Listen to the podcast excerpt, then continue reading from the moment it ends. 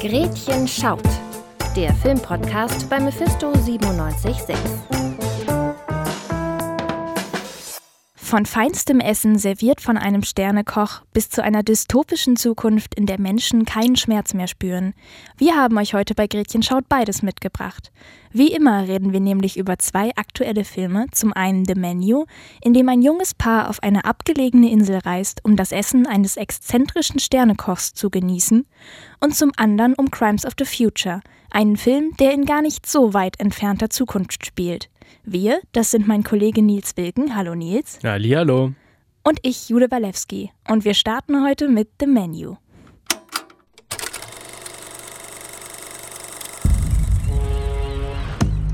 Passen da alle drauf? Ah, locker. Es sind zwölf Gäste. Wie wollen die da Gewinn machen? Mit 1250 pro Kopf.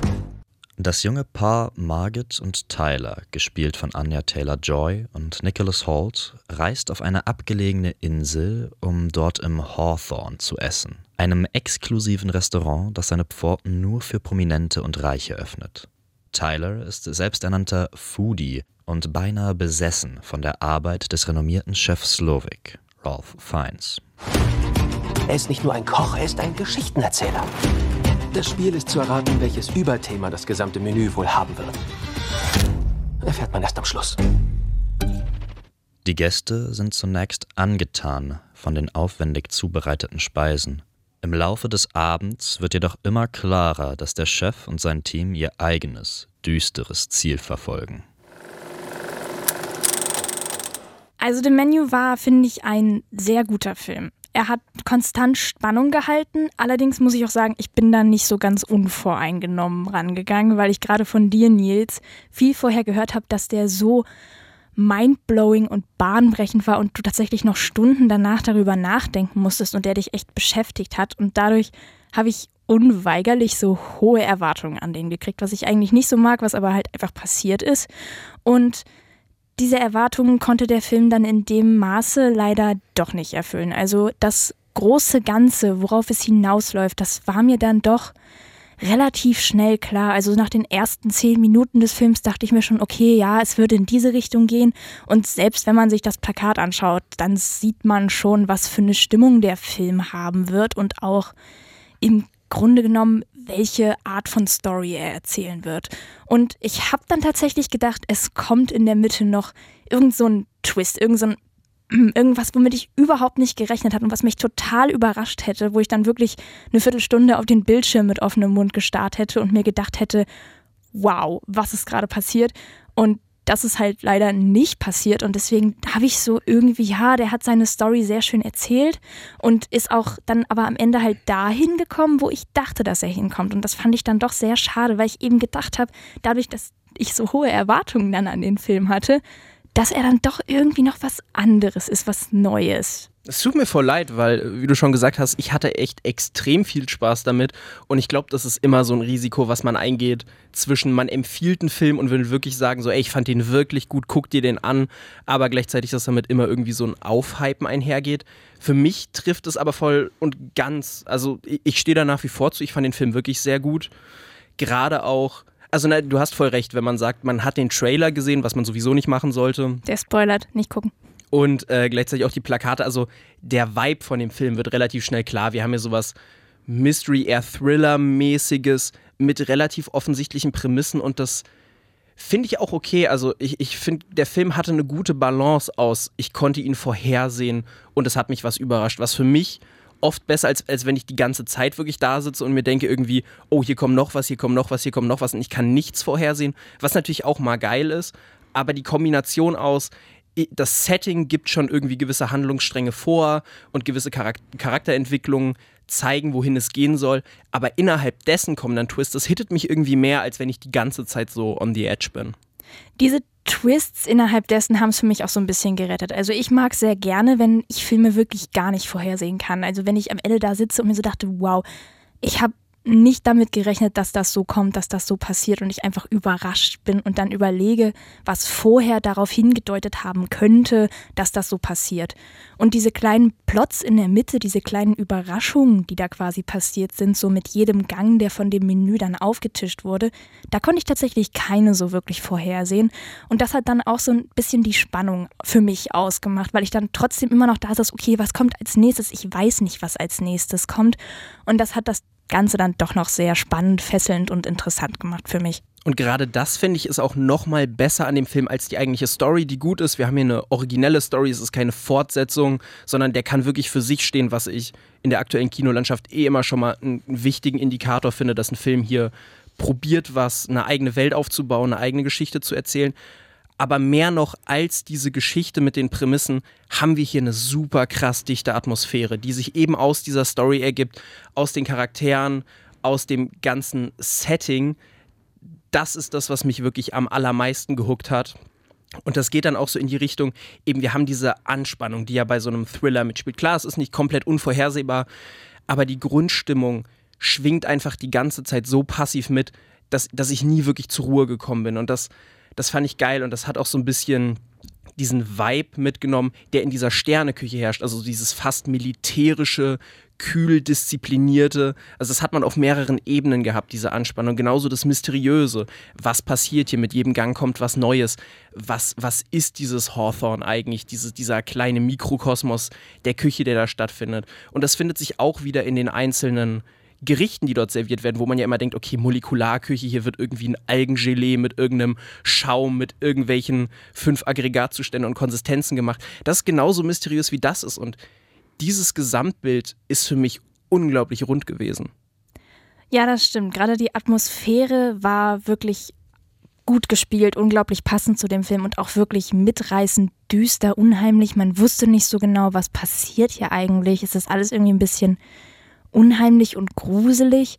Und maßgeblich, finde ich, hat das auch Ray Fiennes für mich getragen, der den Sternekoch gespielt hat und ebenso eine unglaublich unheimliche Präsenz auch hatte, wie er da in seinem weißen Kochkittel steht, vor so einem gräulich dunklen Hintergrund und dann einfach so in die Runde guckt. Das hat schon echt eine Wirkung gehabt und auch er hat über den Film hinweg immer wieder geklatscht, also einmal in die Stille rein so ein lautes Klatschen und er hat dann auch ab und zu so pseudo-freundlich gesprochen mit den Leuten und man dachte sich, na, eigentlich bist du doch bestimmt nicht der Gute hier in diesem Film. Was planst du eigentlich so genau? Und das Ganze hat es für mich wirklich, wirklich unheimlich gemacht. Das war wirklich gut gespielt, hat mir sehr gut gefallen. Generell dieser ganze Hauptcast aus Anya Taylor-Joy, Ray Fiennes und Nicholas Holton finde ich, hat super funktioniert und auch in ihrer Diskrepanz, was die, was die Charaktere angeht, dass jeder so eine eigene Agenda hat und so ein ganz eigenes Charisma irgendwie, äh, finde ich, hat das schauspielerisch komplett funktioniert. Bei Anna Taylor-Joy bin ich immer so ein bisschen hin und her, aber hier hat sie für mich eine großartige Performance und auch die Star-Power an sich, die man hier hat mit dem Hauptcast, ist für mich sehr gut dosiert. Das trägt sich sehr gut. Ich mag Anya Taylor-Joy eigentlich immer ganz gerne, also die hat mir gut gefallen. Was mir auch gerade anhand der Schauspieler noch gut gefallen hat, ist ihr Partner, den sie damit hinbringt, weil der verhält sich so, ich nenne es mal unpassend für die Situation. Also die sind da in einer sehr angespannten Situation, wissen irgendwie ist das hier alles nicht gut und das wird immer klarer über den Film hinweg. Aber ihr Partner ist die ganze Zeit so euphorisch und so glücklich über das Essen auch und verhält sich eigentlich so absurd und ist die ganze Zeit glücklich in dieser Situation. Und das fand ich auch super unheimlich und super absurd gruselig. Das hat es auch nochmal so mit, so dachte ich mir so, was, was passiert hier eigentlich? Fand ich sehr cool. Ja, voll. Auch wenn ich den Charakter von Nicholas Holden irgendwie am schwächsten fand aus diesem Dreiergespann, hat jeder von denen auf seine Art sehr dazu beigetragen, dass der Film letztendlich diese Wirkung entfalten konnte, die er hat. Und das hatten auch die anderen, also so ein bisschen die Nebencharaktere, die da ja auch mitspielen. Irgendwie die, die anderen Gäste, es ist ja dieses Star Resort, da sind nur die Reichen, schön, irgendwelche Food Critics, Celebrities, Banker. Und auch die tragen das im Detail nochmal, weil die Nebencharaktere und diese ganzen Nebenschauplätze reichern den Plot nochmal mit ein bisschen Sozialkritik an. Sozialkritik war auch echt ein Punkt, den ich sehr gut dargestellt fand. Also es geht eben darum, an der Gesellschaft Kritik zu üben und auch am Konsum, Konsumverhalten von Menschen. Und dass eben durch Essen und das, was ja eigentlich vom Konsum so am meisten geprägt ist, was wir jeden Tag brauchen, was wir jeden Tag machen, ähm, so ein simples Motiv, aber dadurch echt cool dargestellt, dass man, also gerade diese Leute, die eben in dem Sterne-Restaurant gegessen haben, waren alle gut betucht, wohlhabend, reich und waren auch teilweise schon öfter da, aber konnten sich gar nicht an diese doch sehr experimentellen, visionären, exzentrischen Gerichte erinnern. Das war einfach für die nur Essen und das ist halt so ein so ein menschliches Bedürfnis, was man auch nur mit Brot oder so hätte befriedigen können. Aber die haben sich eben dieses teure, gute Essen ausgesucht, um das zu machen. Aber für die ist das eben quasi wie für uns Brot gewesen und die machen es nur, weil sie es eben können mit ihrem Geld und weil man es in ihrem Status tut. Und das hat der Film auch sehr kritisiert, eben, dass man solche coolen, guten Sachen nicht zu schätzen weiß. Das ist generell, glaube ich, dieser Seitenhieb gegen dieses High Society-Denken, dieses Elitendenken, wo dann auch nochmal neben diesem ganzen kritischen Part auch das Handwerk Kochen oder was Kochen auf diesem Level eigentlich an Innovation bedeutet und halt eher Kunst ist als wirklich Essen, äh, das, das schwingt dann da auch noch so ein bisschen mit und gerade deswegen diesen thematischen Überbau, der immer mitschwingt, dieses Lux oder unnötiger Luxus versus Kunst in der Kulinarik. Macht den Film jetzt nicht zu einem nur Foodie-Film irgendwie für alle, die das cool finden, aber das, das rundet auf jeden Fall auch nochmal dieses Setting so wunderschön ab. Ja, also es war auf jeden Fall ein echt cooler Thriller. Er hat mir gut gefallen, er hat dir aber noch besser gefallen, aber er hatte wirklich eine gute, düstere Atmosphäre. Und eine düstere Atmosphäre hat auch unser zweiter Film, nämlich Crimes of the Future.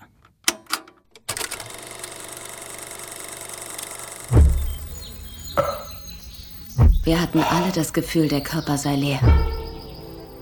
Sinn entleert. Und das wollten wir bestätigt wissen, um ihn wieder mit Sinnen füllen zu können. In einer nahen Zukunft sind nur noch wenige Menschen in der Lage, Schmerzen zu fühlen. Einige können zudem völlig neue Organe in ihrem Körper entwickeln. Der Performance-Künstler Saul, Viggo Mortensen, und seine Assistentin Caprice, Lea Sudeux, nutzen diese Fähigkeit für ihre ganz besonderen Shows. Ich mag nicht, was mit den Körpern passiert. Insbesondere nicht, was mit meinem passiert.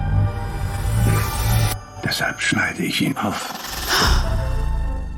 Vor Live-Publikum lässt sich Saul seine Organe herausoperieren und hat damit Berühmtheit erlangt. Doch als er einen ungewöhnlichen Auftrag erhält, stellt sich die Frage, wo die Grenze zwischen Kunst und Verbrechen ist. Falls es jetzt vielleicht im Einspieler noch nicht so deutlich geworden ist, in Crimes of the Future geht es um Body Horror. Und ich habe vorher noch gar nicht so viele Body Horror Filme gesehen und dafür, dass ich dachte, es ist nicht so mein Genre, hat mir der Film echt gut gefallen. Also fand ich gut. Ich war auch sehr happy. Also, das war ein Film, den ich unbedingt sehen wollte noch dieses Jahr. Ich war, war sehr gehypt darauf. Gerade auch, weil es der neue Cronenberg-Film ist, was ja der Mann ist, eigentlich, wenn man über Body Horror redet. Regisseur von Die Fliege oder Crash sind somit die bekanntesten vielleicht in dem Bereich. Und ich war so gehypt darauf zu sehen, diese Welt, die dort aufgebaut wird, diese Visuals, wie das mit dieser Story aufgebaut wird. Ja, ich war Feuer und Flamme für diesen Film. Ja, Feuer und Flamme war ich jetzt vorher nicht. Ich habe auch gar nicht gewusst, das war so eine Überraschungsvorstellung. Ich wusste gar nicht, welcher Film kommt. Aber eine Sache an dem Film fand ich wirklich richtig beeindruckend. Also in dem Film geht es darum, dass äußerliche Schönheit und Äußerlichkeiten nicht mehr wichtig sind und eher die innere Schönheit zählt. Und es damit ist jetzt nicht gemeint, dass der Charakter sonderlich wichtig ist, sondern tatsächlich das Innere, also die Organe. Und die Menschen dort fühlen auch keinen Schmerz mehr und sie wollen aber wieder etwas fühlen. Und sie haben eben quasi Operationen zu dem neuen Ding in dieser Welt gemacht. Da werden Performances, künstlerische Sachen ausprobiert und eben auch Sex ist Operation für diese Leute. Und eigentlich ist der Gedanke ja ziemlich absurd, an sich rumzuschneiden oder an sich rumschneiden zu lassen und das dann erregend zu finden. Aber dieser Film hat dieses Gefühl so gut rübergebracht, dass ich mir tatsächlich dachte, ja, in dem Setting mit diesen Personen passt das. Ich kann verstehen, warum die das so gut finden, weil das Ganze so sinnlich dargestellt wurde, dass das so fesselnd war und mich so in seinen Bann, Bann gezogen hat, dass ich wirklich beeindruckt war. Also da war ich echt überrascht. Ich saß auch die komplette Laufzeit über einfach komplett aufrecht im Kino. Es war so ein immersives Erlebnis irgendwie. Ich habe jede jede neue Art, Sachen zu zeigen, jeden neuen Gedanken, der in dieser Welt aufgemacht wurde, jede neue Prämisse so aufgesogen. Also es ist wirklich ein Film, man muss auch aktiv, glaube ich, den gucken. Das ist nichts, was man so nebenbei hergucken kann. Aber wenn man sich wirklich damit auseinandersetzen möchte und natürlich auch unter der Prämisse, du hast ja schon so ein bisschen gesagt, Blut und die Art von Gewalt und Körpermalträtation sehen kann, dann ist das ein eindringliches Erlebnis. Es sind auch relativ viele Leute im Kino gegangen, muss man sagen. Also es ist auf jeden Fall auch ja. was, das nicht für jeden was ist. Aber diese Welt, die Art und Weise, wie dort Storytelling betrieben wurde, hat mich mitgerissen. Und da ist auch mein größter Kritikpunkt, dass ich gerne mehr von dieser Welt gesehen hätte. Es gibt diesen Hauptstorystrang, es gibt noch ein, zwei Nebengeschichten, die dann so ein bisschen verwoben werden. Das funktioniert auch alles für mich.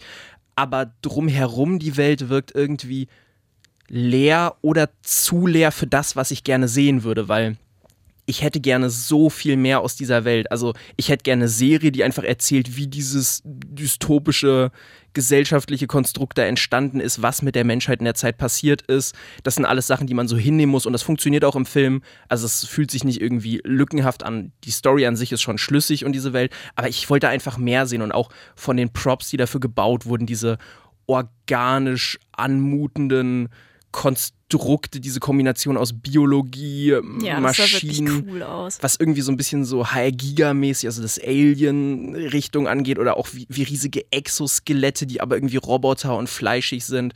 Das, das, und davon wollte ich einfach mehr und davon ist außerhalb der Story halt leider sehr wenig passiert oder zu wenig für mich. Geht mir auch so. Also ich wollte auch mehr von der Welt sehen, von den Phänomenen, die es da gibt. Eben, du hast gerade schon die Möbel, die die haben, beschrieben, die wirklich so ein bisschen organisch aus Biomaterie mäßig aussehen und auch eben, wie Menschen dort handeln und warum und was es einfach so gibt. Das wollte ich mehr sehen und deswegen ist mein größter Kritikpunkt auch die Handlung, weil die Handlung dann doch auch viel Raum eingenommen hat, sie aber für mich egal war. Also es war auch ein Teil der Handlung, dass zum Beispiel wo fängt Körperverletzung an und wo hört dann Kunst auf? Das war auch wieder ein Phänomen dieser Welt, was ich sehr interessant fand.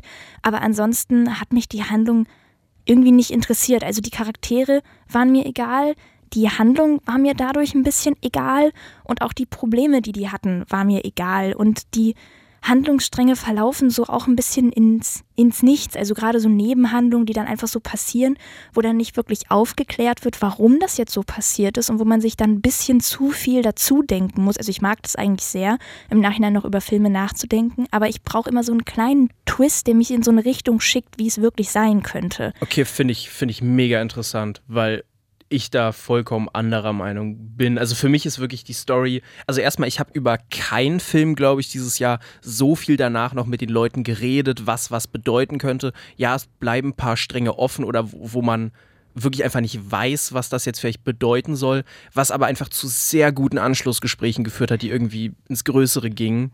Die Anschlussgespräche fand ich auch sehr interessant und sehr spannend, aber so, ich weiß nie, was jetzt richtig ist. Und das finde ich so ein bisschen frustrierend, dass ich einfach keine Lösung für die Gedankenstränge, die ich dann halt habe, habe. Weil ich denke mir dann irgendwas total Cooles aus und am Ende ist es aber nicht so. Und das finde ich irgendwie schade. Aber auch das, finde ich, passt super zu dieser Welt. Und generell auch, weil du gemeint hast, irgendwie die Person konnte ich nicht so mitnehmen, irgendwie äh, Viggo Mortensen und Lea Sedus, fand ich, haben eine sehr schöne Harmonie als die beiden Hauptcharaktere. Kristen Stewart ist auch noch so dabei und alle anderen Nebencharaktere. Die funktionieren auch für mich ganz gut, aber gerade dieses Hauptgespann, das finde ich, war auf so eine creepige Art so herzlich, zärtlich. Also schauspielerisch fand ich das super. Und auch die Story an sich, finde ich, da muss man so ein bisschen tiefer gucken. Für mich funktioniert die halt auf drei Ebenen. Es gibt halt so dieses Offensichtliche, was Body Horror immer mit sich bringt. Es ist eklig, es ist so ein bisschen gorig, man hat übersexualisierte Gewalt, man sieht Fleisch, man sieht Blut, man sieht, man sieht alles sehr exzessiv und sehr explizit, was jetzt auch nicht übertrieben viel ist, also es ist nicht wie so ein Splatterfilm oder so, sondern sehr kunstvoll eingesetzt, aber man sieht es es ist sehr ein großes Element. Und ich glaube, das ist so die erste Hürde, die man nehmen muss. Ich glaube, viele, die das einfach nicht aushalten, für die ist so ein Film einfach nichts und das verstehe ich dann auch. Aber wenn man dann einen Step weiter geht, hat man dann eben die Kunst darin, Schönheit zu finden. Und was du ja auch gemeint hast, dass das dieses Gefühl ist, wo man wirklich auf einmal merkt, okay, das sind die Prämissen in der Welt. was fühlen die Leute dabei? Warum, warum gibt denen das so viel, so mit ihren Körpern zu spielen, zu experimentieren in einer Welt, in der einfach der menschliche Körper anfängt anders zu funktionieren? Und das leitet dann auf diese dritte Ebene, über die man dann auch am meisten reden kann, finde ich, nämlich das politische und gesellschaftliche. Und das war für mich so die großen Fragen, die innerhalb dieses sehr grotesken, aber unheimlich faszinierenden Gewandes verpackt waren. Wann ist der Mensch ein Mensch? Wir haben diese Leute, die auf einmal anfangen, neue Organe zu produzieren, die die dann auf so einer staatlichen Ebene irgendwie registrieren müssen, damit die Politik und ne, die Obrigkeit irgendwie eine Kontrolle oder ein Gefühl dafür bekommt, was da eigentlich mit den Menschen passiert. Dann gibt es aber Menschen, die aus diesem Raster rausfallen oder die das eben nicht wollen. Und dann die Frage, sind das jetzt neue Evolutionsstufen? Sind das Fehler? Sind das bessere Menschen. Also so ein bisschen auch jetzt ganz banal dieses X-Men-Ding, so wo steht man eigentlich in der Evolution und wie gehen andere Leute damit um, das fand ich großartig. Vielleicht habe ich es einfach in meinem Kopf nicht so hingekriegt, das mit der Story so gut zu verknüpfen, weil ich fand eben auch, die, wie diese Welt funktioniert, diese Sachen, an die die Menschen geglaubt haben, die jetzt an der Tagesordnung standen, die man halt gemacht hat, um wieder was zu fühlen. Wie jetzt zum Beispiel, dass neue Theatervorstellungen quasi waren, eine Frau, die sich das Gesicht ein bisschen reptilienartig aufschneiden lässt. Das fand ich super interessant zu sehen, wie die Menschen sich das einfach angeschaut haben und was sie dabei gefühlt haben. Und was ich dann halt nicht sehen wollte, war Viggo Mortensen, der seine Organe verkaufen will und dabei von Bella aus Twilight irgendwie ein bisschen angecreept wird von der Seite. Das habe ich irgendwie nicht so verbinden können und das hat mich dann eher rausgeworfen. Und das fand ich schade. Ich weiß nicht, ob ich das einfach nicht verknüpfen konnte oder ob der Film das auch ein bisschen so wollte. Aber ich hätte es besser gefunden, wenn mich tatsächlich auch die Charaktere da so mitgerissen hätten, weil irgendwie, ja, es war gut geschauspielert und es war auch irgendwie eine Stimmigkeit jetzt gerade zwischen Lea Seydoux und Viggo Mortensen, aber es hat mich nicht so abge abgeholt. Ich weiß auch nicht. Weiß ich nicht, finde ich voll schade zu hören, weil ich würde sagen, es ist definitiv einer meiner Top 3 Filme überhaupt und auf jeden Fall der Film dieses Jahr, der mir von der Welt und von dem, wie ich es geguckt habe und den ich auch unbedingt nochmal neu gucken will, einfach weil ich den so mitreißend fand. Also wirklich, wenn man das mag, ganz, ganz große Empfehlung. Was man aber auch wieder gucken bzw. hören sollte. Mit den Ohren gucken einfach. Mit mal. den Ohren gucken ist Gretchen schaut in zwei Wochen, wo wir hier auch wieder sitzen zu zweit und über zwei aktuelle Filme reden. Falls ihr vorher noch was vom Kultstatus hören wollt, dann schaltet doch gerne jeden Freitag von 18 bis 19 Uhr bei unseren Live-Sendungen auf der Frequenz 97.6 auf UKW ein. Oder schaut bei uns auf Instagram vorbei, Mephisto97.6. Danke an dich, Nils, für das tolle Gespräch. Immer wieder gerne. Mein Name ist Jule Walewski und bis in zwei Wochen. Ciao. Einer von uns.